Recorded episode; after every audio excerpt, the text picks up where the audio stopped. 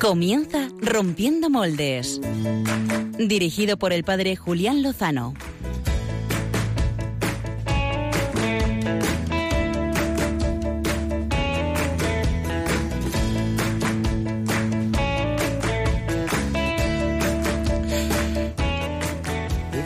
Buenas noches, queridos amigos oyentes. Un programa cargado de buenas noticias. Eso es lo que esta noche trae Rompiendo Moldes.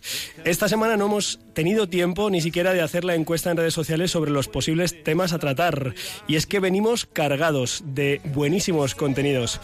Quedaos con nosotros los próximos 55 minutos y lo comprobaréis por vosotros mismos. donde nace todo, justo en la raíz, donde el corazón empezó a latir, donde el corazón. En unos minutos vamos a conocer el testimonio de vida de una mujer que hace ahora 10 años decidió consagrar su vida a Dios. Es nuestra particular manera de homenajear, valorar y pedir por la vida consagrada, cuya jornada se celebró el pasado viernes 2 de febrero, fiesta de la presentación del Señor, fiesta de las candelas. Seguro que de esa luz, de la luz de Cristo, podremos recibir también nosotros mucha luz a través de- del testimonio de esta amiga que en unos minutos os vamos a presentar. Eh, pero vamos a traer muchas más cosas. Tenemos secciones a tope, así que os recomiendo que os pongáis tranquilos, os pongáis cómodos, sintonicéis bien la radio, os sentéis y escuchéis Rompiendo Moldes. Siempre.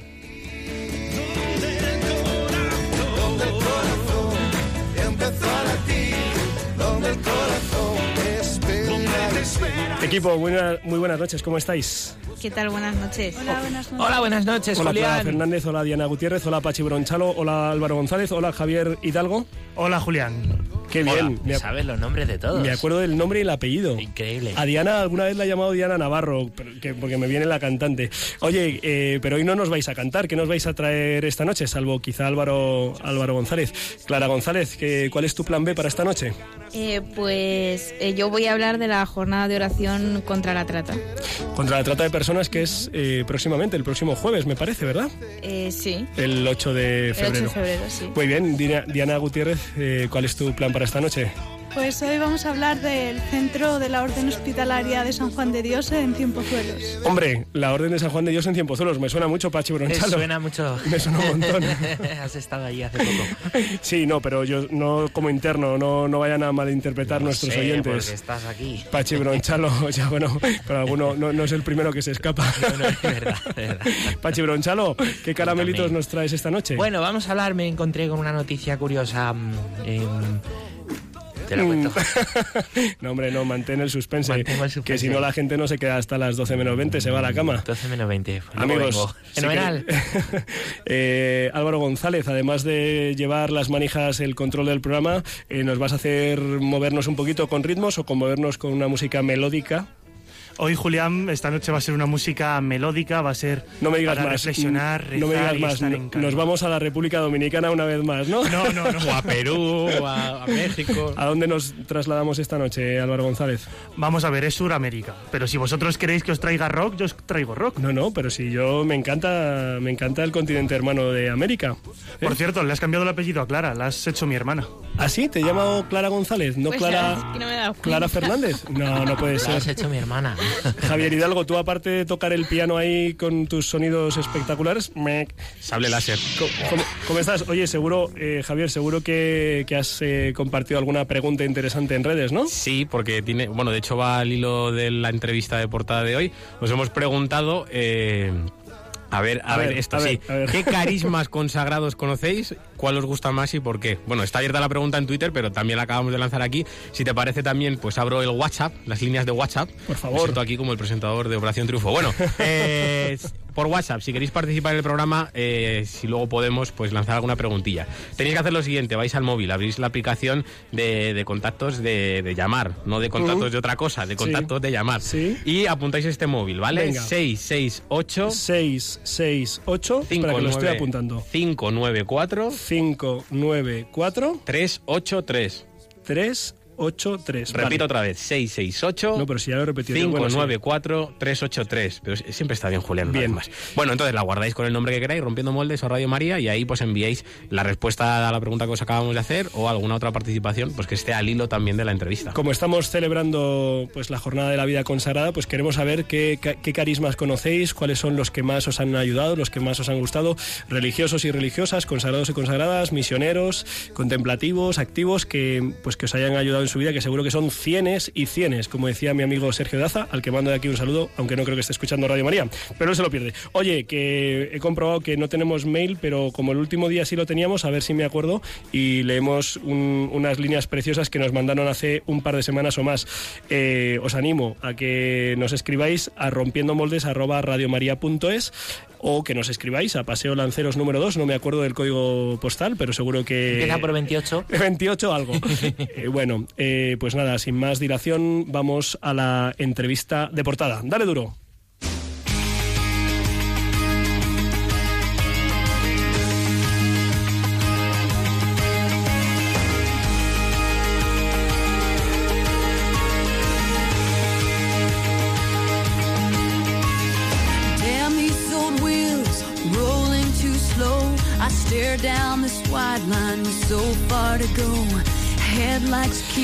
Como decíamos al principio, el pasado viernes 2 de febrero se celebraba en toda la iglesia la Jornada de la Vida Consagrada. Con ocasión de la fiesta litúrgica de la presentación del Niño Jesús en el templo, festejábamos y pedíamos por todos los cristianos que se han sentido llamados a una entrega total de sus vidas en alguno de los diversos modos de consagración que existen en la iglesia. Esta noche contamos en el estudio con una mujer consagrada a Dios como misionera. Muy buenas noches, Elena Peces. Qué alegría tenerte aquí con nosotros. Buenas noches, muchas gracias por haberme invitado. Pues eh, permíteme, Elena, que te presente a los amigos de Rompiendo Moldes. Eh, Elena Peces Gómez es natural de Madrid, aunque el encantador pueblo de Brunete fue su lugar de crecimiento y de vida hasta el año 2008, fecha en la que ingresó en el Instituto de Misioneras y Dentes. Así es, Es licenciada en fisioterapia por la Universidad Complutense de Madrid. diplomada. Diplomada, bueno, te- bah, bien. Es humilde, Y es humilde. Licenciada en Ciencias Religiosas por la Universidad Eclesiástica San Damaso, con una tesina de licenciatura relacionada con la teología del cuerpo de San Juan Pablo II. Ese es. Ese es. Desde que consagró su vida a Dios, ha trabajado en la Universidad Técnica Particular de Loja y ha ejercido como profesora de religión de secundaria y bachillerato. Tarea que sigues desempeñando actualmente, ¿verdad? Así que si quieres puedes saludar a tus alumnos de religión. No sé si me están escuchando, pero sí que sé que hay amigos que están escuchándome ahora, entonces un saludo muy grande para todos. Eh, Elena, mm, ¿cómo explicarías así con palabras sencillas qué es la vida consagrada?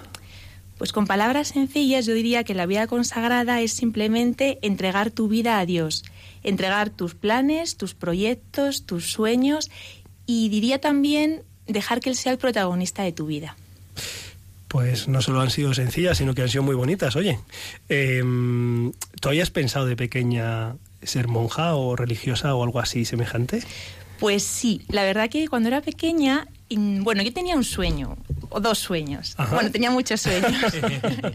Pero yo pensaba cuando era pequeña que yo, si hubiera sido chico, habría sido sacerdote. Ajá. Y entonces, pues dije, bueno, pues como soy chica, no puedo serlo. Y pensé en algún momento en ser monja. Y yo esto se lo manifesté a uno de mis hermanos. Le dije, a mí me gustaría ser monja, pero de las que van por ahí, pues para enseñar a los niños. Entonces mi hermano me dijo, no, pero las monjas que merecen la pena de verdad son las de clausura. Entonces a mí ya se me fue la idea, porque eso de la clausura no lo veía. Ajá. Y entonces ya, pues, Se quedó ahí. Se quedó ahí. Se quedó ahí un poco. Se quedó ahí. En, la- en los sueños de infancia. sí. Oye, ¿te puedo preguntar por alguno de esos otros sueños que te han venido ahora a la mente? Bueno, algunos, solo algunos. Por ejemplo, cuando yo era pequeña quería ser profesora. Me parecía que era una profesión muy bonita en la que podías hacer mucho bien, pero luego también se me fue de la mente y ahora pues que, estoy en la vida consagrada, pues el Señor me ha puesto como misión el poder ser profesora y la verdad que lo estoy disfrutando muchísimo, porque yo soñaba ser maestra, pero no profesora de religión. y ahora se ha cumplido. Ala, para que veas. Eh, yo conocí a Elena Peces en la parroquia de Brunete, eh, cantaba en el coro, eh, era catequista de muchos grupos, igual que, bueno, su madre también era catequista. Eh, tocabas la guitarra, estudiabas fisioterapia, o no sé si ya habías terminado. Tenías un novio muy majo con el que llevabas ya unos años de relación. Y entonces, de repenete, como dirían martes y 13, pues eh, pasó algo, ¿no? Y es que Dios diste un cambio y abrazaste eh, la vida consagrada. ¿Y, ¿Y qué pasó? A ver, ¿qué pasó? Bueno, así contarlo brevemente va a ser un poco difícil, pero voy a decir algo. Tiempo antes de haber empezado a salir con este chico, yo hablé una vez con una religiosa y a mí ella me dijo que antes de ser misionera tenía un novio, pero que ella en un momento había sentido que tenía el corazón dividido. Y entonces que eso la había llevado a ella pues a, dejar esa relación porque sentía que Dios le pedía, ¿no? Llenar su corazón. Entonces fue una experiencia muy curiosa, pero yo hubo un momento de mi relación en la que tuve esa impresión, que yo además anteriormente no había entendido. Yo decía, ¿qué es eso de tener el corazón dividido, no? Pero hubo un momento en el que yo tuve esa impresión, ¿no? Entonces me acordé del testimonio que me había dado esta religiosa y entonces, bueno, obviamente es mucho más largo, ¿no? Sí. Pero eso tocó mi corazón. Bien. Eh, Elena, para quien no conozca a los misioneros y misioneras identes, me parece que aquí en el estudio tenemos alguno, porque cuando hemos entrado y te he presentado, he dicho, es misionera idente, y se han quedado así como con cara de, "Mm, ¿así? Que, cuéntanos un poco eh, cuál es la historia de este instituto, cuál es, qué es lo propio, el carisma propio específico de los misioneros y misioneras identes. Bueno, pues Vamos a ver. también difícil en poco tiempo, pero bueno, voy a intentar decir algo. Bueno, el fundador de los misioneros identes es Fernando Rielo, él es madrileño y diríamos que lo más eh, esencial de nuestro carisma es vivir la santidad en común. Es decir, esta aspiración a la santidad que todo cristiano, al cual estamos llamados todos, en común, ¿no? En comunidad. Nuestro carisma se dirige especialmente a los jóvenes y a los niños alejados de Dios, pues para acercarles ¿no? al corazón del Padre, al corazón de Cristo, y también se dirige al diálogo con los intelectuales, porque nuestro fundador quería que Cristo estuviera sentado en la cátedra de las universidades, poder entrar en un diálogo pues con el mundo de la cultura, del arte, de la ciencia, para que Cristo lo presida.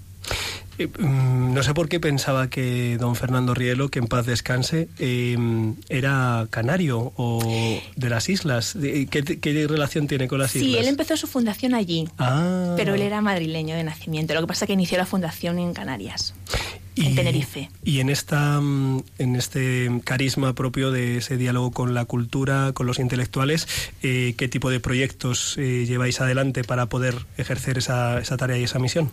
Bueno, nosotros llevamos adelante cualquier misión que se nos encomiende. Entonces hay países en los que a lo mejor pues llevamos colegios, universidades, hemos llevado también algún psiquiátrico, eh, llevamos parroquias, monasterios y luego pues en la universidad de una manera especial pues tenemos fundaciones también para poder dialogar y llevar este eh, diríamos este carisma a estos ámbitos. ¿En, en qué partes del mundo os encontráis más o menos, sin ser así una cosa súper precisa? Bueno, podríamos decir que tenemos fundaciones en todos los continentes excepto en Australia, pero esperamos ir pronto también Ajá. allí.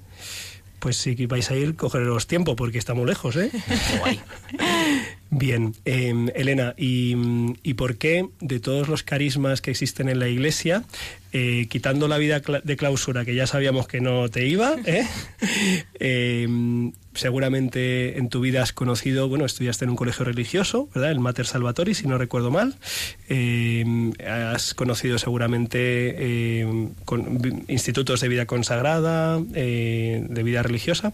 ¿Por qué las misiones residentes? Pues también es una buena pregunta, porque la verdad es que si yo hubiera tenido que elegir un carisma, así de entrada eh, no lo hubiera elegido. Pero, ¿por qué? Pues mira, sucede que yo conocí a una misionera idente y cuando la conocí y empecé a hablar con ella y empecé a conocer la forma de acompañamiento que me ofrecían, pues yo noté que esta forma de acompañamiento, que era mm, muy basada en el Evangelio, muy espiritual, pero al mismo tiempo muy profunda muy radical, pues eh, se ajustaba con aquellos deseos que yo tenía en mi corazón. Es decir, yo tenía pues eh, preguntas, yo quería profundizar más, quería conocer más a Cristo, quería vivir de una manera más plena el Evangelio y yo entendía que la manera en la que cual me acompañaban pues me, me estaba ayudando a descubrir eh, pues una relación mucho más íntima, mucho más profunda, pues con cada una de las personas divinas, ¿no? Y entonces a mí esto me tocó también el corazón, ¿no? Y yo pensé, nunca hubiera elegido este carisma, pero siento profundamente que es al cual estoy yo amada. Como que, como que alguien que te quiere lo ha elegido para ti. Así bueno. es.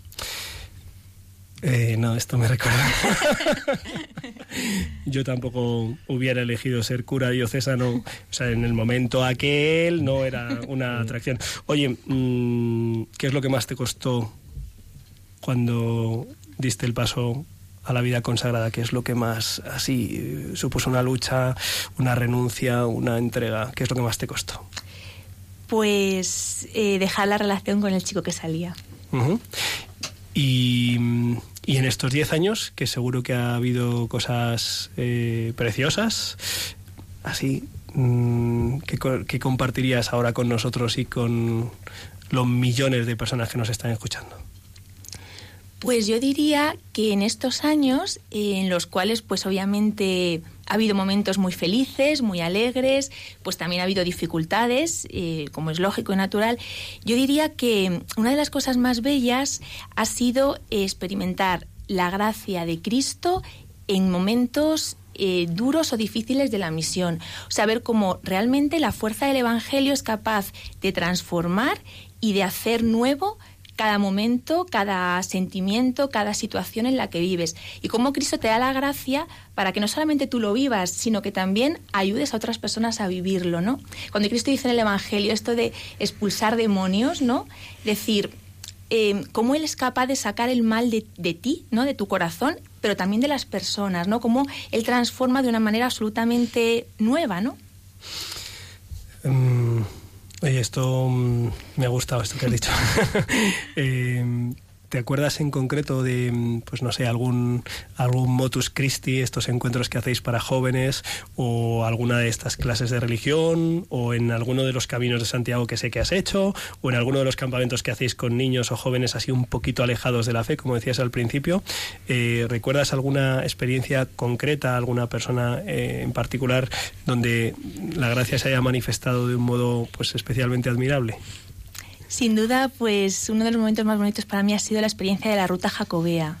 La ruta jacobea porque es un momento en el que realmente puedes vivir una unión íntima con Dios. Y recuerdo especialmente una persona eh, no creyente que venía a esta ruta, que venía también pues con una experiencia un poco pues dura de la vida, ¿no? O sea, momentos pues de no haberse sentido querido, no haberse sentido cuidado, ¿no? Y para él esta experiencia de alguna manera le cambió. Le cambió. Ujú. Mm. Tesina sobre teología del cuerpo. Te cambio un poquito el tercio. Eh, ¿Qué es lo que descubriste? ¿Qué es lo que has descubierto en la mirada que San Juan Pablo II nos regaló a toda la Iglesia en aquellos cinco primeros años de su pontificado, en las audiencias de los miércoles, donde fue reflexionando sobre la verdad de la persona humana, persona sexuada, hombre y mujer, y su vocación al amor, y su corporidad y su sexualidad? ¿Qué es lo que tú descubriste en, el pensamiento de San Juan Pablo II? Pues la belleza del amor humano a la luz del plan divino. Cómo cuando realmente nosotros vivimos toda nuestra vida, eh, nuestra afectividad, todas las relaciones personales a la luz del plan de Dios, Él lo cambia absolutamente todo. A mí me hubiera gustado que cuando yo fui más joven, eh, alguien me hubiera dicho esto, ¿no? Me hubiera hablado de esta manera. ¿Por qué? Pues porque eh, ofrece una visión que realmente te da luz a todos los aspectos de tu vida, ¿no? Bueno, voy a, voy a dar paso voy a dar paso ahora al equipo aquí de Rompiendo Moldes, que he visto alguna movimiento de ceja diciéndome, oye, yo quiero preguntar, yo quiero preguntar. Eh, Clara Fernández, eh, adelante, todo tuya. Eh, Elena, yo el otro día estuve, eh, bueno, eh, rebatiendo un poco con algunas personas que no entendían eh, la vida consagrada más allá de un convento. Y yo decía, a ver, las consagradas no necesariamente son monjas. Entonces, mm, ¿puedes explicar lo que es la vida consagrada? Eh, bueno, eh, la vida consagrada para un laico y luego crees... eh, ¿Cómo crees que desde la vida consagrada se puede dar a conocer entre los jóvenes el concepto? Bueno, yo creo que lo importante de la vida consagrada es que tú, o sea, ofreces tu vida a Dios en la situación o la circunstancia en la que tú estás viviendo, ¿no? Entonces, eh, obviamente la vida en un convento pues tiene su es necesaria y tiene la gracia, ¿no? de la oración que tú estás viviendo, pero también creo que es necesario que las personas que estamos trabajando en el mundo o sea, dice Cristo, ¿no? Pues vivir en el mundo sin ser del mundo, pues también seamos capaces de llevar esa luz a cada uno de los momentos en los que estamos viviendo, ¿no? Mm, Yo creo que para los jóvenes es muy importante la vida consagrada porque es un testimonio, ¿no? Yo, pues, eh, mi experiencia de dar clases en un colegio y de estar con niños, y sobre todo pues con adolescentes, yo me doy cuenta de la sed que tienen eh, de verdad, de, de belleza, de bien, de Dios. Entonces, eh, el hecho de que tú pues estés con ellos, compartas tu vida, tu experiencia y tu testimonio. O sea, ellos necesitan referentes, necesitan pues testimonios de vida, ¿no? Y necesitan que alguien les eh, les comparta, ¿no? Les haga ver pues la grandeza que Dios ofrece en cada una de nuestras vidas, ¿no? Entonces, yo creo que es una luz muy importante en todos los ámbitos, ¿no? De, de la vida. Acompañarles y saber estar con ellos, ¿no? Ellos necesitan pues este saberse guiados, escuchados, iluminados en todas sus experiencias y vivencias. No sé si Javier Hidalgo eh, ha, recogido en este breve lapso de tiempo eh, algo en las redes eh, que quiera compartir. Bueno, eh, sí, nos ha llegado una respuesta de- por WhatsApp. De momento es lo único que nos ha llegado, pero bueno, lo compartimos con vosotros. Eh, la pregunta era, pues, ¿qué carisma conocéis y por qué os gusta que conocéis acerca de ese carisma? Pues, creo, sí, Clara Ber- Berrocosa, por medio de WhatsApp, nos ha dicho que el carisma que pues ella conoce y más le gusta es el de las hermanas de la Caridad de Santa Ana. Muy Pues bien. ahí lo dejamos. Hay un, hay un chiste, hay un chiste así un poquito malévolo que es eh, las tres cosas que no sabe ni siquiera Dios nuestro Señor, ¿no? Eh, las dos primeras no las reproduzco porque suelen ser algo, algún elemento así un poquito mm, hiriente. Y el tercero es el número de órdenes, congregaciones religiosas femeninas que existen en la iglesia, ¿no? Ahora que has dicho lo de las hermanas de la Caridad de Santana, pues bueno, pues es una realidad que aquí un servidor no, no conoce de las miles y miles que hay, ¿no? Tengo un amigo que se llama Eugenio González, al que saludo, ha sido padre ahora por tercera vez, eh, que, que es un tío muy inteligente, eh, pero no, está dentro de la Iglesia Católica y dice, pero es que esto, esto es un lío, esto de que haya tantos carismas, tantos hábitos, tantos... Esto es un lío, todo es lo mismo y así más fácil. Yo digo, ya, pero es que esto, es que esto no lo elige uno, es que estas cosas no se las ha, no, no han venido a la existencia porque alguien se le haya cruzado un día un cable, sino porque se le ha cruzado al Espíritu Santo el deseo de hacerse presente en esta modalidad. Pero Diana Gutiérrez eh, tiene una pregunta que hacer. Sí, eh, yo te quería preguntar de qué formas o con qué actividades concretas eh, lográis acercar a Dios a los jóvenes. ¿Cuál es el procedimiento o las actividades que seguís para ello? Bueno, nosotros tenemos varias actividades. Una muy importante, nuestro carisma, que antes la ha nombrado Julián, que es el Motus Christi. El Motus Christi es un encuentro de espiritualidad que lo que pretende pues es llevar al joven directamente pues a este encuentro con Cristo, ¿no? Entonces es un momento en el cual pues ellos pueden conocer, pueden orar, pueden eh, reflexionar y nosotros le mostramos la grandeza, pues como he dicho antes, de lo que es la santidad, ¿no? Que tenemos un Padre que nos ama y que estamos llamados pues a vivir en, en este amor, ¿no? Aparte de esto, pues luego tenemos campamentos durante el verano, tenemos campamentos para adolescentes, para jóvenes, también hacemos un encuentro normalmente en un monasterio, un encuentro de espiritualidad eh, durante el mes del verano.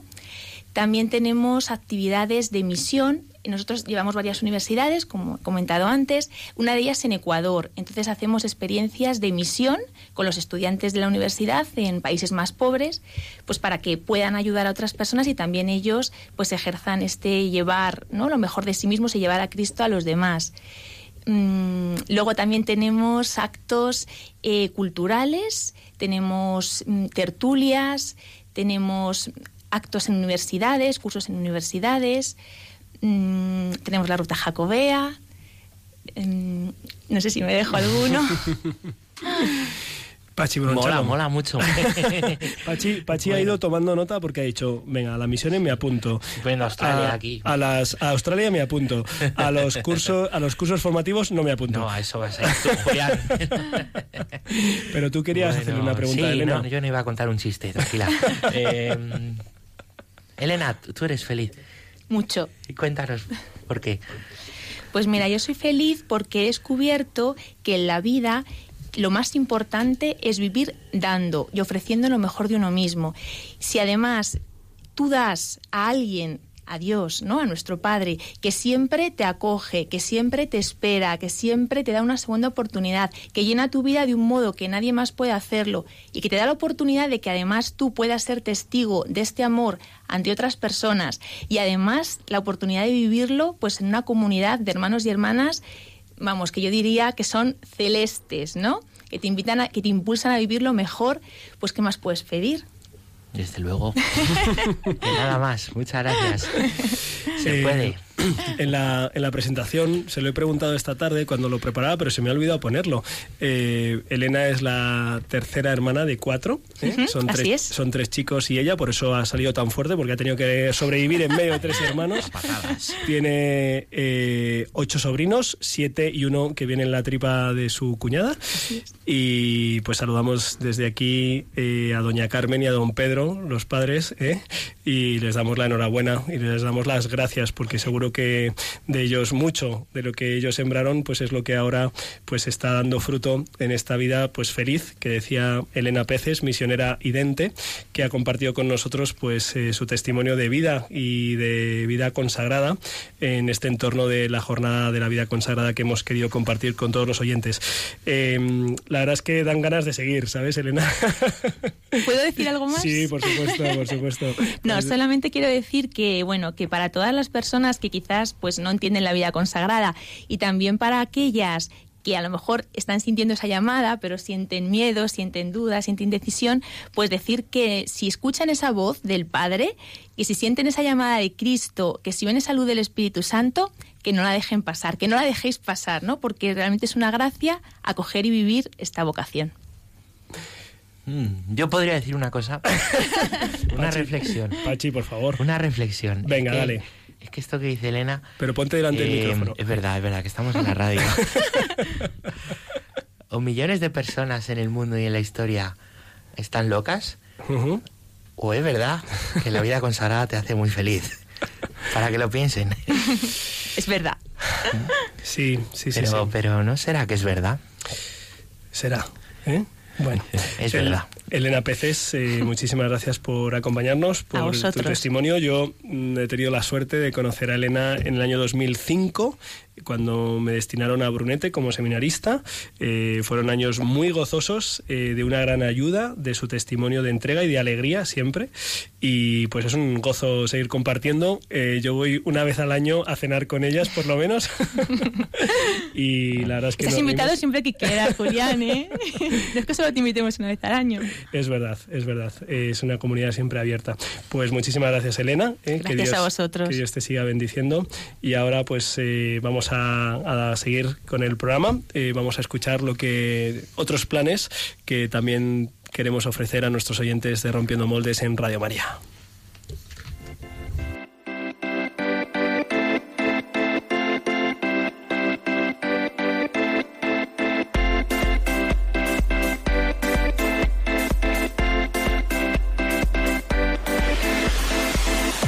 El Plan B con Clara Fernández.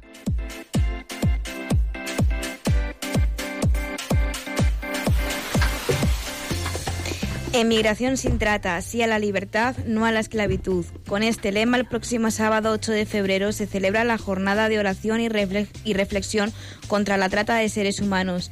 Esta noche en el Plan B queremos hacernos eco de este drama mundial que afecta a millones de personas.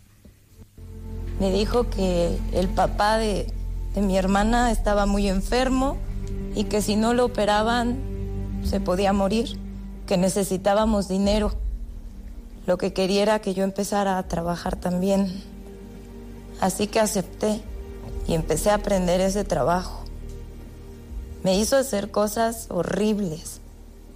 Me encontré a mi hermana un año después y, y me enteré que su papá nunca estuvo en el hospital. En ese momento me di cuenta que, pues, que qué estaba haciendo ahí. Me quería escapar, pero no sabía cómo porque en el fondo me daba mucho miedo.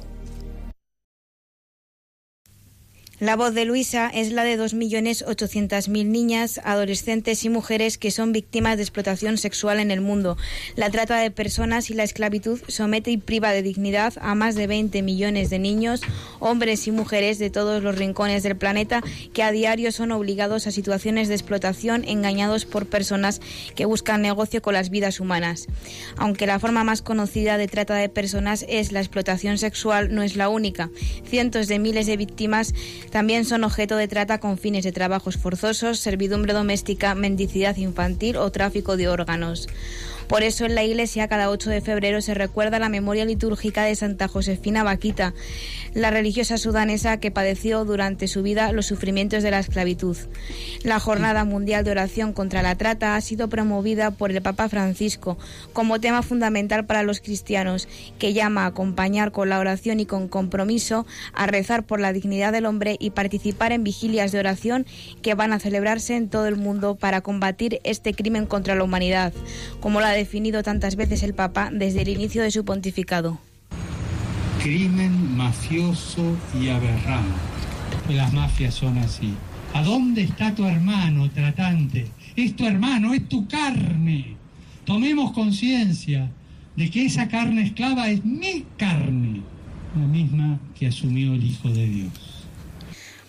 Una triste y desafiante realidad del siglo XXI que no pasa desapercibida, pues son muchas las organizaciones laicas y religiosas que cada día luchan por devolver la dignidad y la libertad a tantas personas que la han perdido, como es el caso de las Hermanas Oblatas del Santísimo Redentor, que se encargan de la atención a mujeres en circunstancias de prostitución y de trata.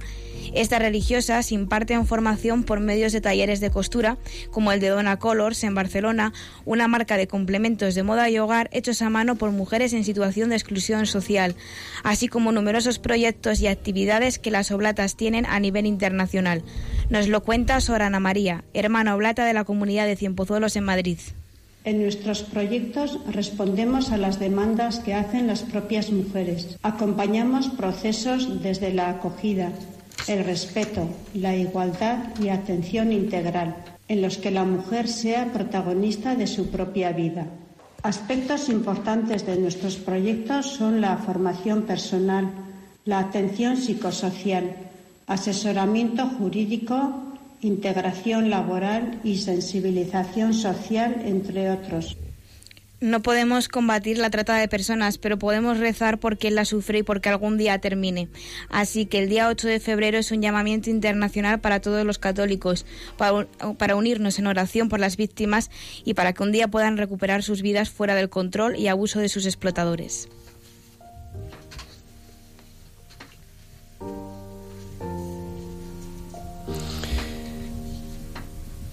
Muchas gracias, Clara Fernández, por traernos eh, pues esta importante campaña. Eh, santa Josefina Vaquita fue una santa eh, pues traída al primer plano de la Iglesia por su santidad Benedicto XVI, nuestro Papa emérito, con una historia tremenda que cuenta el Papa Benedicto en su encíclica Spe Salvi, Salvados en la Esperanza.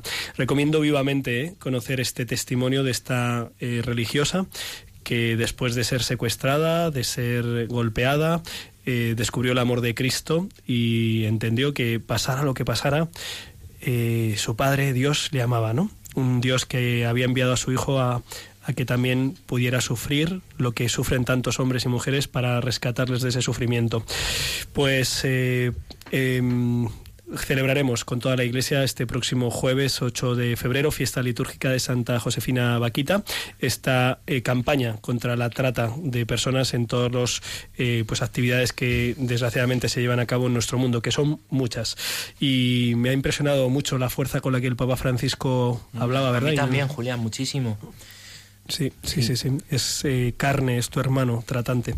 Pues eh, seguimos, eh, pasamos de, de esta experiencia de, de ayuda a la mujer en, en esta esclavitud a, a otra mm, ayuda importante que la Iglesia, eh, en la fe en obras, pues nos trae esta noche.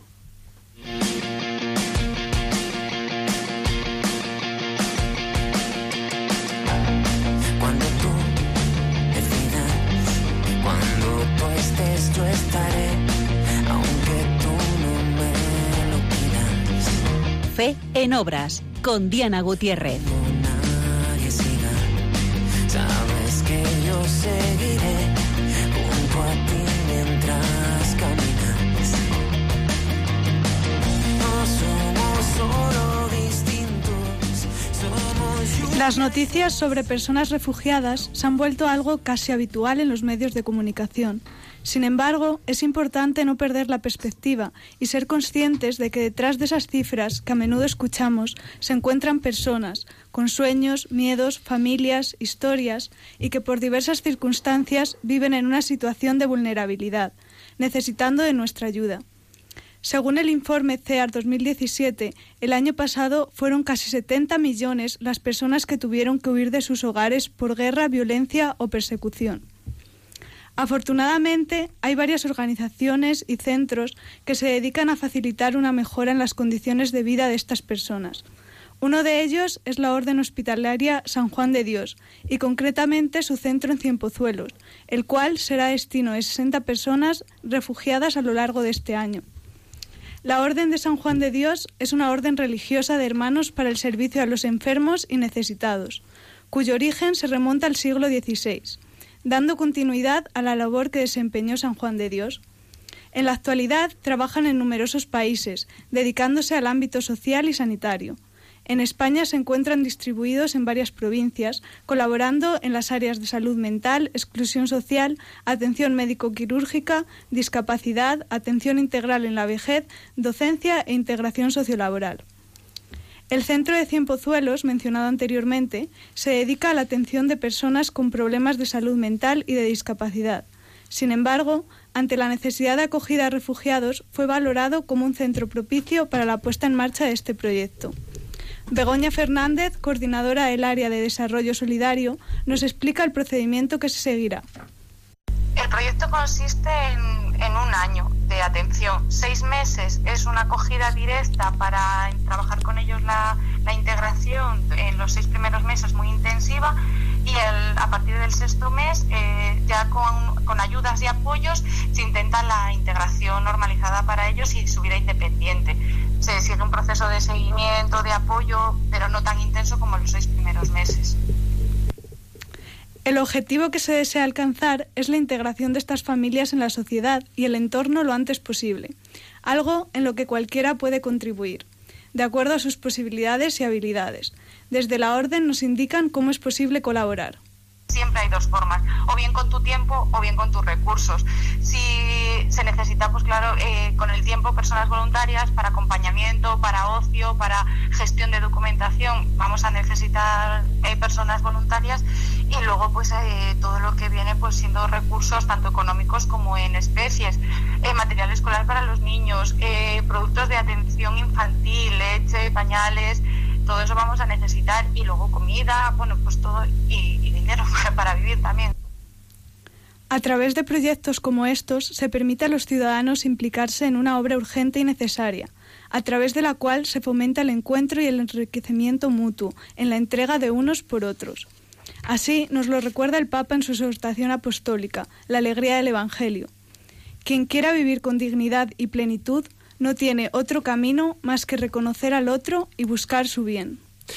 Pues en Cienpozuelos le recibiremos como villa hospitalaria que es, ese carisma tanto de los hermanos de San Juan de Dios como de las hermanas hospitalarias del Sagrado Corazón está muy marcado en las personas que viven en Cienpozuelos y intentaremos pues acoger, recibir, ayudar, eh, como intentamos hacer con todos, eh, los propios, por supuesto, que vienen en Cienpozuelos y los que vienen de fuera. Y ahora pues vamos a endulzar un poquito esta velada con los caramelitos de Pachi Bronchalo.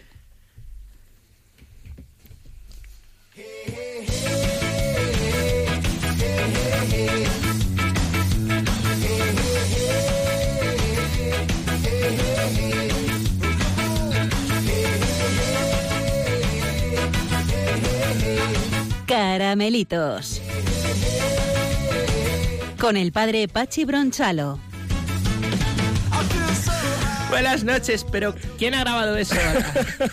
¡Caramelitos! A Yolanda le ha Dale. gustado. Dale duro. Oye, pero, pero cómo mola, de verdad. eh. ¿Quién, quién ha hecho eso? Correcto. En serio, en serio, en serio. Jolly, Jolly, Jolly. Me encanta Una- Yoli, una- fenomenal. Una, institución aquí Cada en, vez- en Radio María. Cada vez me mola más Radio María. bueno, buenas noches, ¿cómo estáis? Estoy encantado de la vida. Bien, me alegro mucho. Pues siguiendo el guion me toca a mí. y mira, yo esta semana simplemente quería contaros una historia de que ha ido mi, mi semana. Venga. Eh, y bueno, una, una cosa preciosa que hemos vivido esta semana. De que qué grande, qué grande es la fe. Nos pasamos la semana eh, de tonterías en tonterías, oyendo en los medios tonterías todos los días. Y fijaros, yo esta semana mm, tenemos en la parroquia un niño que se llama Alejandro, em, enfermo de, de cáncer, al que han operado esta semana. Es un valiente de, pues, de un tumor en, en la cabeza, el viernes, fijaros, ¿no? Se lo sacaron la semana anterior, y, y bueno, se lo, se lo sacaron en, vamos, en las pruebas que tenían que operarle. En una semana los médicos de La Paz, que, que son yo creo estupendos, pues, pues, pues han operado. Y, y esta semana, pues en la parroquia hemos estado muy preocupados, toda la gente volcada, preguntando, rezando, haciendo cadenas de, de oración. ¿no? El viernes operaron a Alejandro, ¿eh? el campeón de, de ocho años, ¿no? A las 8 se lo llevaron al, quirófano y fijaros, hasta las 7 de la tarde, 11 horas. Imaginaos la angustia de, de los padres, eh, pues esas 11 horas, habían dicho que más o menos a las 3 de la tarde terminarían, bueno, hasta las, hasta las 8, ahí como, como valientes. Y ya tuvimos la noticia de que la operación había ido, parece que, parece que bien. Él ahora está en la UCI y las pruebas nos confirman que efectivamente ha ido muy, muy bien, muy bien, y, ahí sigue recuperándose. Cuento esto para que, lo primero, para que recen por él, nuestros amigos los, los oyentes, ¿no? Y luego para decir que, em, que qué maravillosa es la fe, ¿no? qué maravillosa es la fe. Primero por la alegría de Alejandro. Fijaros, los cristianos estamos llamados a ser alegres, aunque eso se nos olvida, sobre todo a los mayores, que estamos todo el día, eh, que si a que si nos cabreamos, que si con juicio, que si... Pues nada como ver a un niño y nada mejor que ver a un niño para recordar que, que como niños tenemos que ser y que, que la alegría ¿eh? es a lo que estamos llamados. Me ha enseñado mucho Alejandro a mí de esto, ¿no? Segundo, para no tener... eh, para, para, para no tener miedo a afrontar el sufrimiento. Claro que en la vida vamos a sufrir y a veces el sufrimiento llega como, como le ha llegado a pues a la familia de Alejandro y al pobre Alejandro de una manera inesperada, de una manera que uno no busca. Es verdad. Los cristianos llevamos una cruz en el cuello, ¿eh, amigos, no porque sea un elemento decorativo, es bonito, ¿no? En la cruz es donde mataban a los malos en el siglo I, ¿no? Algunos se cuelgan una silla eléctrica. ¿A que no? No. Nos ponemos una cruz para decir que, que vamos a sufrir, que a lo mejor tenemos un poco de miedo al sufrimiento, pero que nuestro sufrimiento tiene sentido y que pase lo que pase, eh, confiamos en Dios. Así lo, lo hacían los papás de Alejandro, que también me lo han enseñado esta semana, con la lógica preocupación, el miedo, la incertidumbre, eh, pero cristianamente, ¿no? afrontar el, el dolor. eh, pues desde, desde, desde la cruz que, que nos salva, ¿no? Y tercero, porque es maravilloso tener hermanos, Julián, tener hermanos, que yo puedo venir a Radio María y soy mis hermanos, que vamos donde vamos, van a venir tus refugiados hacia Pozuelos y son, son tus hermanos, ¿no? Es, una maravilla Em, saber que, hay personas que, que aunque no te conocen, rezan por ti, tu vida les importa, porque así es Dios, a Dios le importa la vida de cada uno de, de nosotros, ¿no? Fijaros, puse en las redes a la gente que rezara por Alejandro, tal, que pusieran un me gusta si iban a rezar, ¿no? Creo que vamos por 1.300 personas que están rezando por, por él, ¿no? Además de, pues, de toda la gente que se ha volcado pues, en, diversos medios, lugares, WhatsApp, ¿no? La preocupación de, de que ante el sufrimiento, ¿eh? pues, pues somos un cuerpo y eso es una maravilla. Por eso le decía yo ahora a Elena que que, que, que qué maravilla. Eh, la vida consagrada, más allá, porque a lo mejor no todos estamos consagrados, pero qué maravilla diría ahora tener fe. No te quita el sufrimiento, pero, pero te consuela el saber que la vida, eh, pase lo que pase, venga lo bueno, venga lo malo, es maravillosa porque es un regalo de Dios. Pues es llamativo lo que acabas de decir y lo que decía Elena de esa llamada a la santidad eh, pues en comunidad, ¿verdad? O sea, ese tener hermanos, ese gracias Señor por darme hermanos también de San Francisco. Ahora que has mencionado el tema del sufrimiento, hemos conectado con Lucía González Barandiarán, Oh, amiga de sí. este programa de Radio Sí, María sí, y no. amiga de Media España, eh, porque justo ha, ha traído ahora a España eh, pues una película que se estrena dentro de los próximos días, Ganando al Viento, y aunque sea en dos minutos, eh, tiene mucho que ver con esto que has comentado de la historia de Alejandro, por la que estamos rezando muchos. Eh, Lucía, muy buenas noches. Muy buenas noches. Eh, oye, muchas gracias por atendernos a estas horas intempestivas. Lucía, qué maja eres. Uy, ¿y eso? Es Pachi Bronchalo, que también es muy majo. ah, hola, Pachi. ¿Qué tal? Lucía, cuéntanos así en dos minutillos qué es lo que cuenta Ganando al Viento.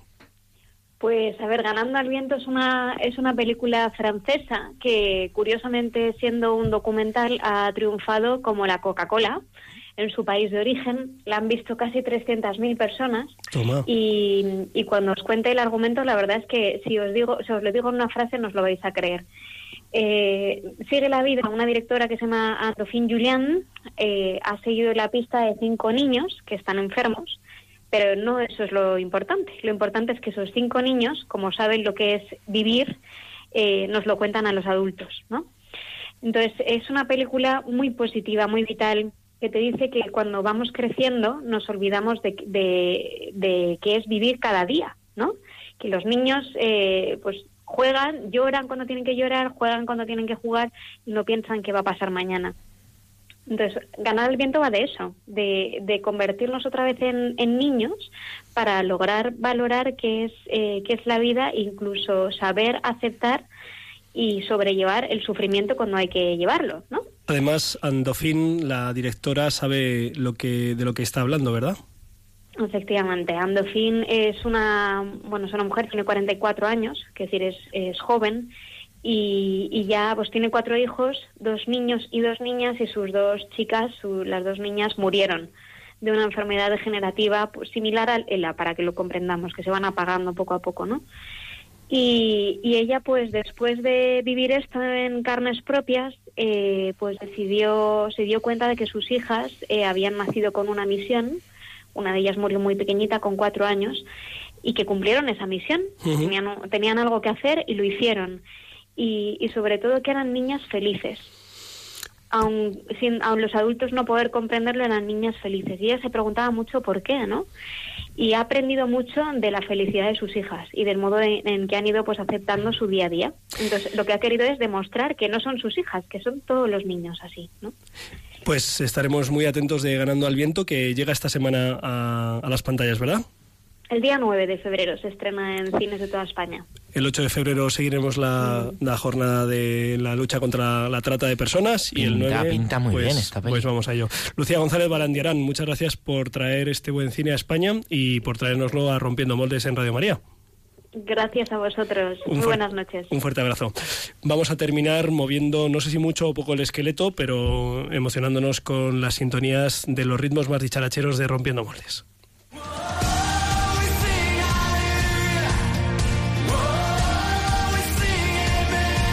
Biorritmos con Josué Villalón y Álvaro González.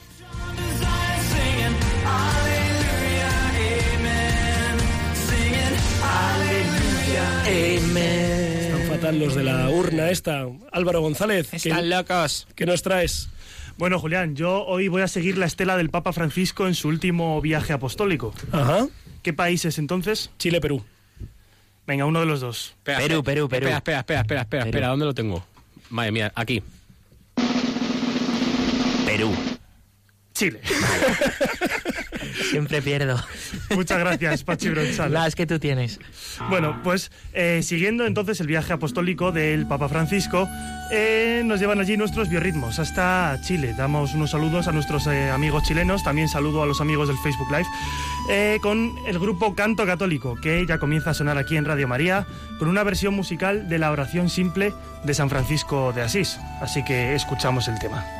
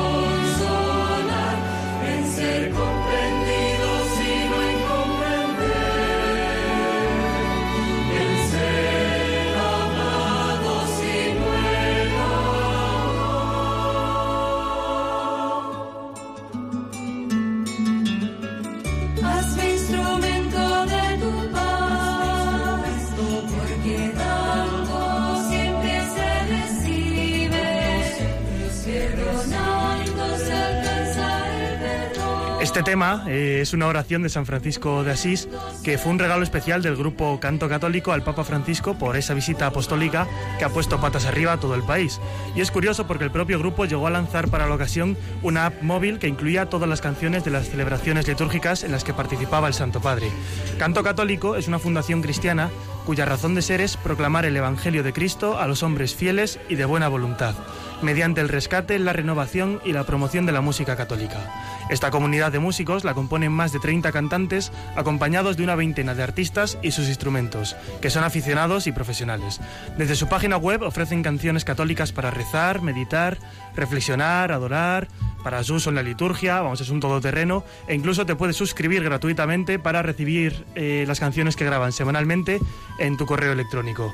El siguiente tema de esta noche se llama Madre del Silencio, es una hermosa canción en el que le pide a la Virgen María que como maestra de oración nos enseñe a rezar. Si prestáis atención a la letra, el propio canto es una súplica a la Virgen para que ésta nos conceda el silencio necesario que nos haga escuchar la voz de Dios.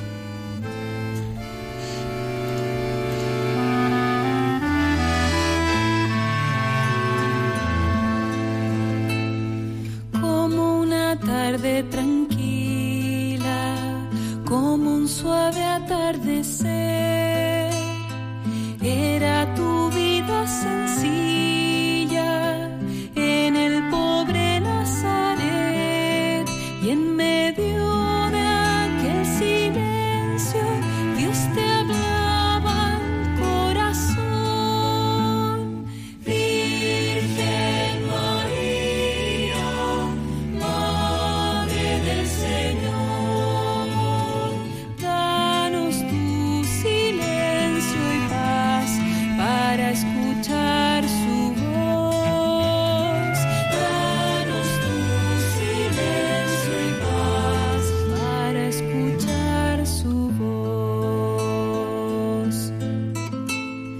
Enséñanos, Madre buena, cómo se debe escuchar al Señor cuando nos habla en una noche estrellada en la tierra que dormía. Como podemos escuchar, las canciones de canto católico tienen una finalidad muy litúrgica, muy tranquila y con mucha parsimonia, ¿verdad, Pachi Bronchalo y Julián, que os veo muy intensitos? Bueno, Muy bonita. eh, su repertorio de canciones eh, se basa en pasajes bíblicos, oraciones, escritos de santos y en testimonios y vivencias personales. Eh, lo hacen cuidando milimétricamente sus composiciones para conseguir temas de calidad sin importar cuáles de sus miembros participen en él. Y así vamos a llegar al último tema de esta noche. Es una canción pensada para preparar la cuaresma que, por cierto, nuestro próximo Rompiendo Moldes ya nos pilla de lleno en ella. Es un tema muy sobrio y austero, por lo que prescinde del acompañamiento musical y solo contiene voces a capela, pero sin salirse del guion se mantiene como una pieza de oración. Eh, toma la letra del pasaje de San Juan en el que Jesús pregunta a sus discípulos, ¿también vosotros queréis iros? Y la respuesta de Pedro es la que da título a la canción, Señor, ¿a quién iremos? Así que así cerramos el bi- biorritmos de hoy con el tema de canto católico que nos ayude a tomar conciencia de nuestra fe y a preparar esta cuaresma. Señor, ¿a quién iremos? Si tú eres nuestra vida. Señor, ¿a quién iremos? Si tú eres nuestro amor. Señor, ¿a quién iremos? Si tú eres nuestra vida.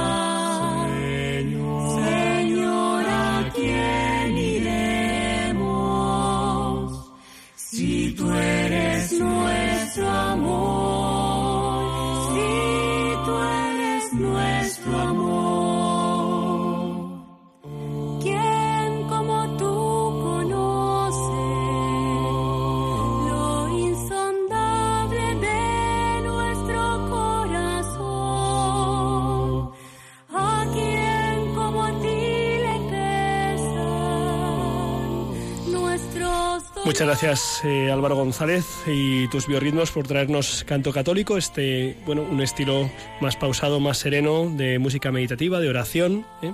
Eh, hemos compartido estos 55 minutos que se nos han ido volando con Elena Peces, misionera idente, que ha dado un testimonio precioso. También hemos podido conocer mejor la jornada de contra la trata, que será el próximo jueves 8 de febrero. Hemos conocido la obra de acogida de los hermanos San Juan de Dios a un grupo de 60 refugiados próximamente en Cienpozuelos y también pues eh, Pachi Bronsano nos ha traído la historia de Alejandro, ¿eh? este chaval, este valiente, este luchador por el que vamos a rezar. Eh, venciendo venciendo al viento es eh, ganando al viento Ganando ha traído viento. Lucía González Barandiarán y nos terminamos nos, nos vamos me hubiera gustado si hubiera habido tiempo pero no lo hay eh, tener mi sección de Manipula que algo queda, Oh. no para hablar de una noticia, sino de una teleserie que se llama La Peste y que creo que hace, Ah. creo que hace honor a su nombre. sí, Eh, Recomiendo vivamente el artículo de doña Elvira Roca Barea en El Mundo esta semana, eh, en el que al parecer la serie dice que la peste es la ignorancia y ellos hacen gala, según la historiadora, de la ignorancia que está llena de tópicos rancios y de errores en toda regla de esta teleserie, que lo que hacen es alimentar la leyenda negra sobre la historia de España, una historia ciertamente con sus sombras, pero con muchas, muchísimas luces. Eh, pero bueno, eh, les recomiendo este, este artículo de doña Elvira eh, Roca Barea. Y les recomiendo que dentro de dos semanas pues vuelvan aquí. La semana que viene eh, Mirada de Apóstol de 11 a 12 y ahora a continuación a las 12 eh, El Camino de Santiago. Así que muchas gracias por acompañarnos, muchas gracias al, al equipo, Clara Fernández, Diana Gutiérrez, Pachi Bronchalo, Álvaro González, Javier Hidalgo. Nos vemos dentro de dos semanas. Eh, un fuerte abrazo, saludo del padre Julián Lozano y recuerden que con el Señor seguro, seguro que lo mejor está todavía por llegar. Un abrazo.